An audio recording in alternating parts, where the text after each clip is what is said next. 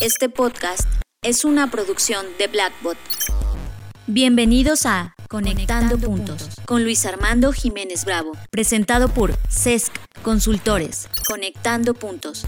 Hola, ¿qué tal? Bienvenidos a Conectando Puntos. Yo soy Luis Armando Jiménez Bravo. Bienvenidos a este podcast donde buscamos entender qué es lo que conecta y hace funcionar a este hermoso y loco mundo que llamamos sociedad.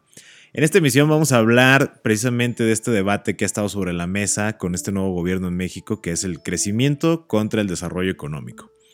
Y hay muchos debates donde dicen, ¿a qué hay que apostarle? ¿Al crecimiento económico o al desarrollo económico? Vemos el crecimiento que no hay tal, ¿no? De hecho estamos estancados porque el Producto Interno Bruto no ha aumentado. Y por otra parte tenemos eh, esta política gubernamental que nos indica que está yendo por el desarrollo económico. Dependiendo de la escuela de pensamiento que, se tome y que se aborde, habrá quien diga que no puede haber desarrollo sin crecimiento y otros dicen es que no puede existir el crecimiento sin el desarrollo.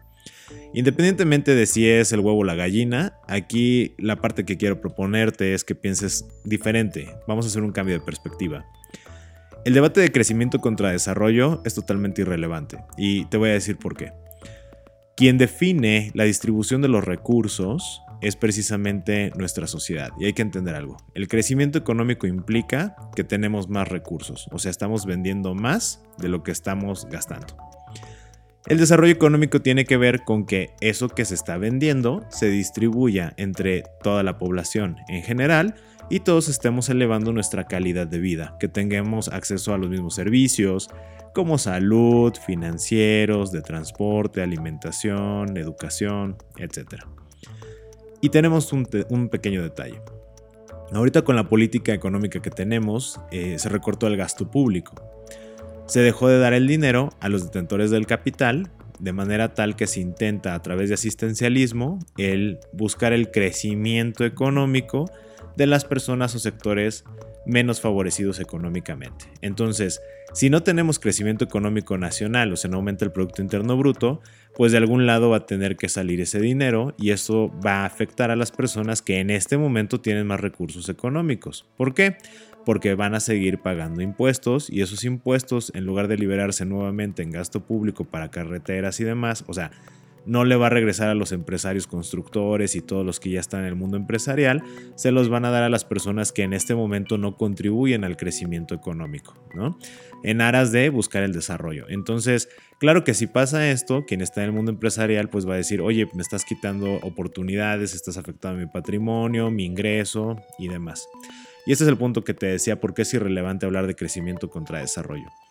Adela Cortina, que es una socióloga y filósofa ética muy importante española, tiene un concepto que se llama aporofobia y esto es el rechazo al pobre.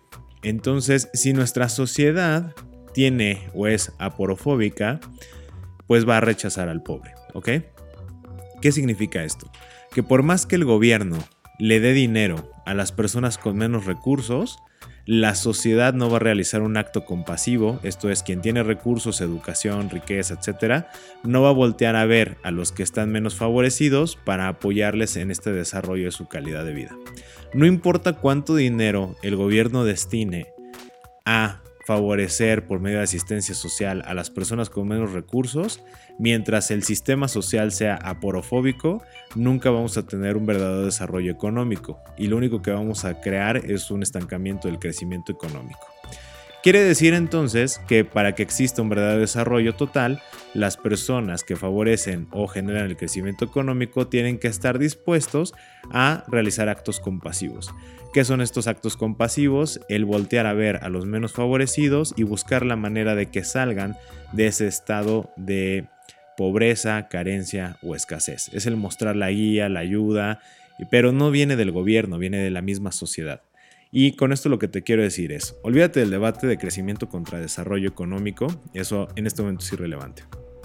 Apuesta a debatir el cómo como sociedad podemos dejar de ser aporofóbicos, cómo como sociedad podemos realizar actos de compasión para favorecer el desarrollo económico, que esto implica a la población en general. No interesa si estamos vendiendo más coches o menos coches, si hay más obra o menos obra. Aquí lo que importa es cómo se está configurando nuestro sistema social y cómo estamos volteando a ver a los demás para crear un verdadero cambio económico-social. Viene un 2020 muy complejo a nivel internacional, a nivel mundial, y si no comenzamos a debatir estos temas que son fundamentales, si únicamente tomamos como referentes lo que nos marcan los noticieros, precisamente para hablar de qué es mejor, si está haciendo bien o está mal el gobierno, eso va a venir en total plano intrascendental, por así decirlo, totalmente irrelevante, porque la causa fundamental de la desigualdad y la falta de desarrollo económico está en nosotros mismos como sociedad. Me encantaría que compartieras tu punto de vista, dejaras un comentario en esta emisión de podcast, pudiéramos debatir al respecto para crear nuevas guías de acción y de desarrollo en estos caminos de compasión y alejarnos de la porofobia.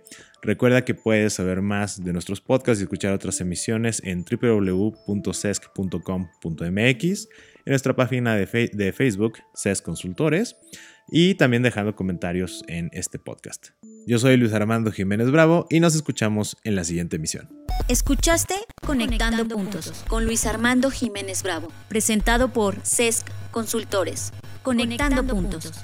Contenidos y conducción, Luis Armando Jiménez Bravo. Producción, John Black y Fernanda Rocha. Grabado en los estudios Blackbot.